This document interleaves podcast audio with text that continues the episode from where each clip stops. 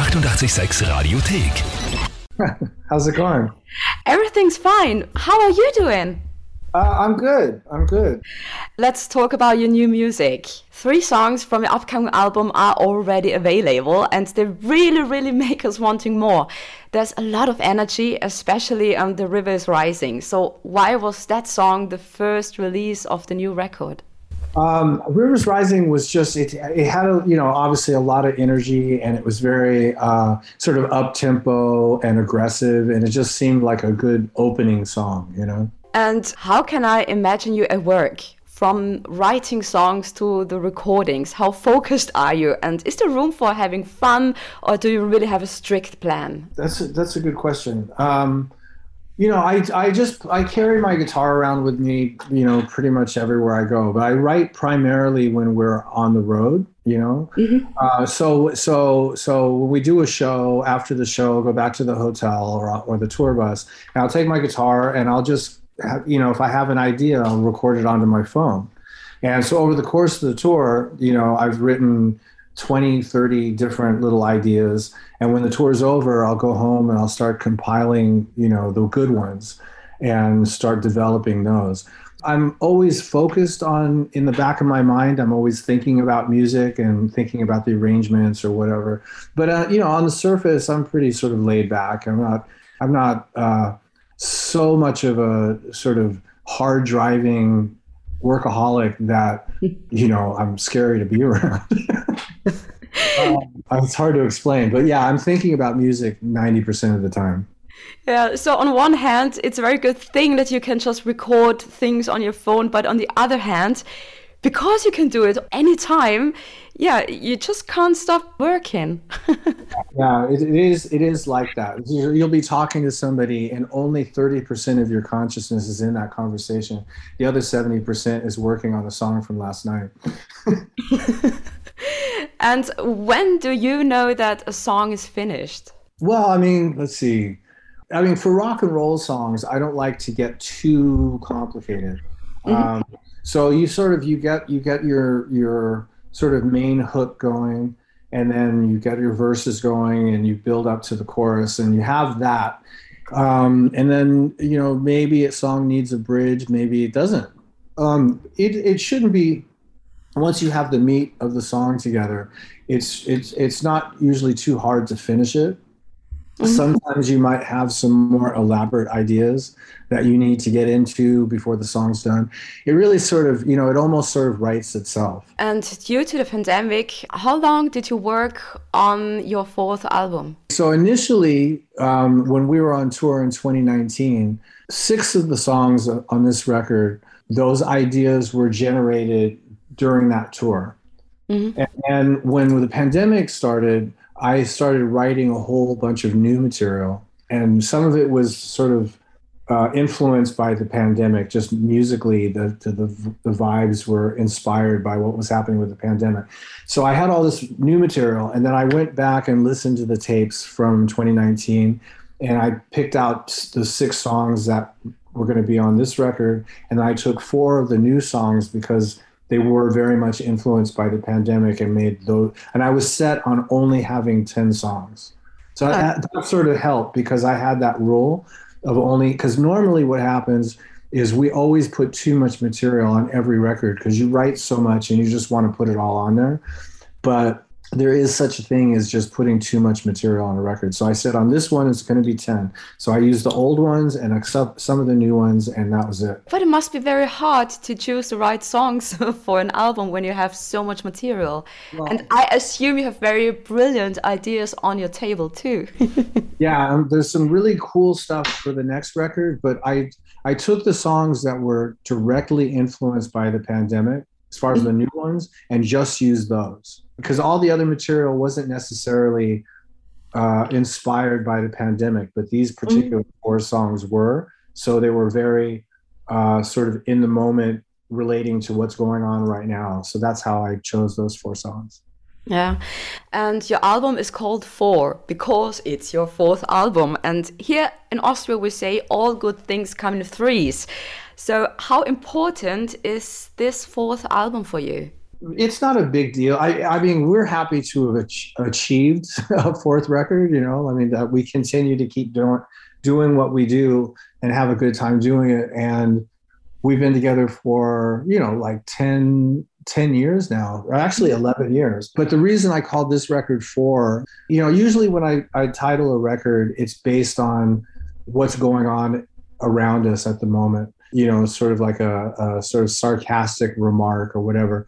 But the 2020 was such an unbelievably crazy bad year mm-hmm. and so many different variables that made it so bad that there was not one sentence or phrase or expression that I could call this new record that would really represent how much everybody was affected by 2020. So I said, fuck it, I'm not even going to try. So I just said, we'll call it four. And, and that was just, you know, I said, this is our fourth record. We're past three. Four is good. yeah. Was it a typical record to make in the process when meeting the bands, or was it something completely different you've never done before? It, it was different because usually what happens is I pick out all the different ideas that we're going to do, and then I call the guys, and we all get together and we jam in a room, and we just sort of work through the ideas and get the arrangements together, and then pre-production to rehearse, and then go in the studio. So this was different because when I started working on the different ideas, everybody was, you know, basically sequestered at their homes, and nobody could really go anywhere.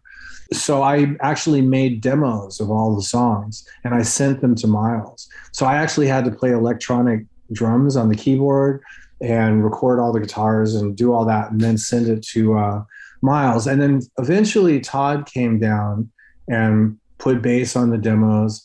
And then when the restrictions lightened up, um, both Todd and Brent and Frank came in and we did a couple weeks of pre-production and then went to Nashville to record the record. So it was a little different than what, how we would normally do it. And what song changed the most from demo to the album version?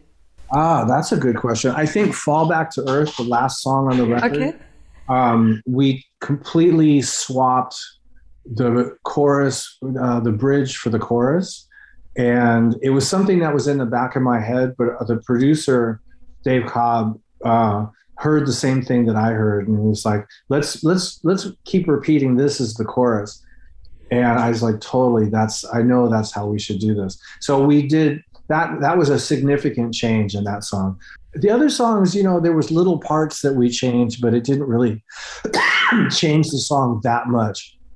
Um, Rivers Rising changed uh, significantly, I guess, when when we recorded it because that uh, fast part that where the guitar solo is, that was originally only the ending. so we added that into it.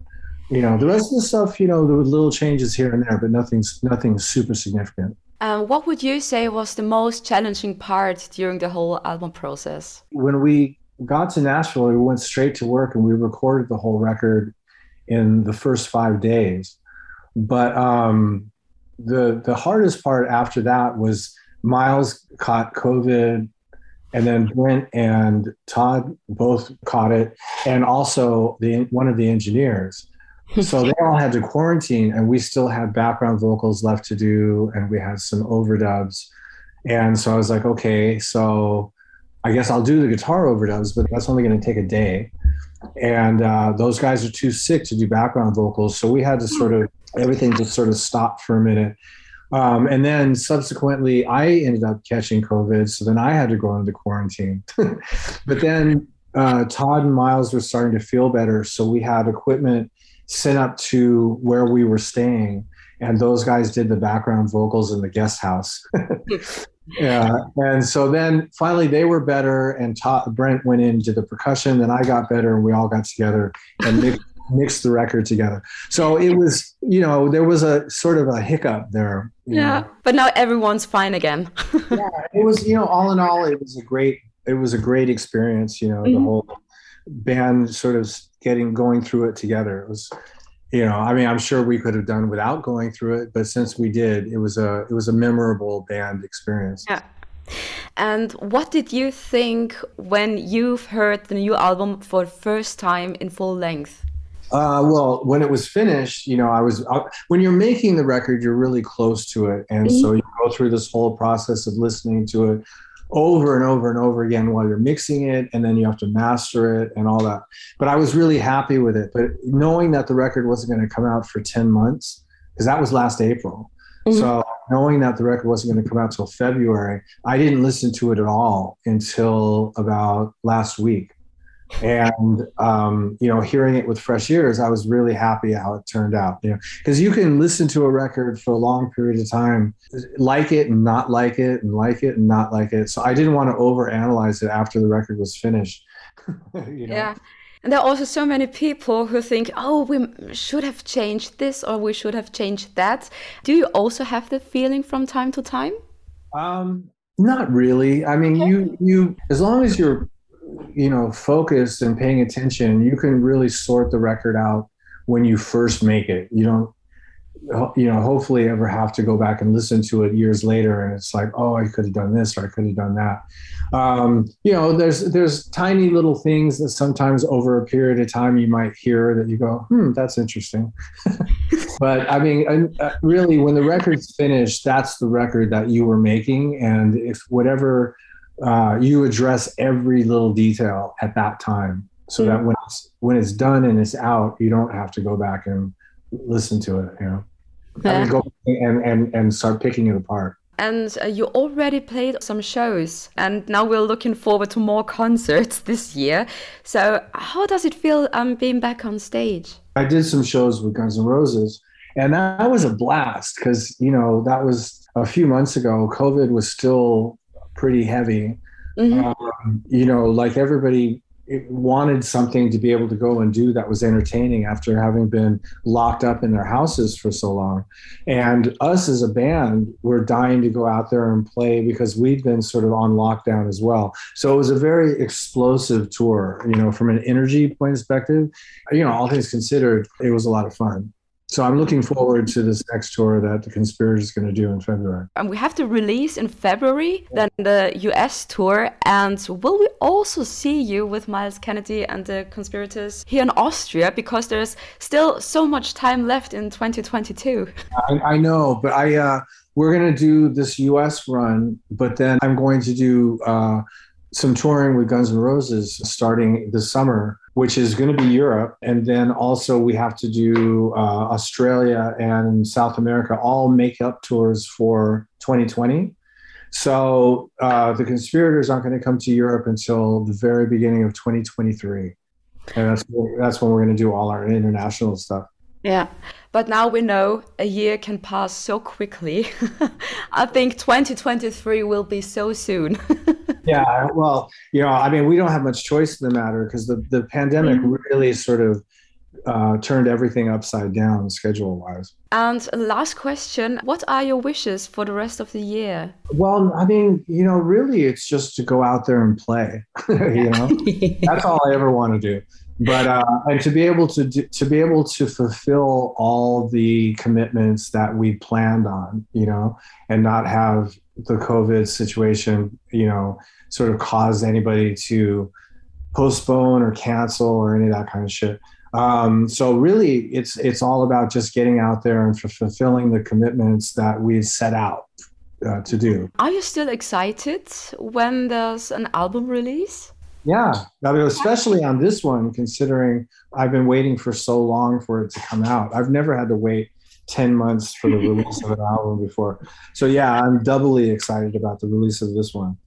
So, thank you so much for new music. Yeah. Uh, wish you all the best for the year and hope seeing you soon in Austria. Yeah, well, same to you, and hopefully, you know, like I said, we'll get we'll get to Europe sooner than later. But have an awesome year in the meantime, and uh, it was good talking to you.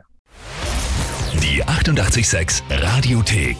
Jederzeit abrufbar auf radio886.at. 886!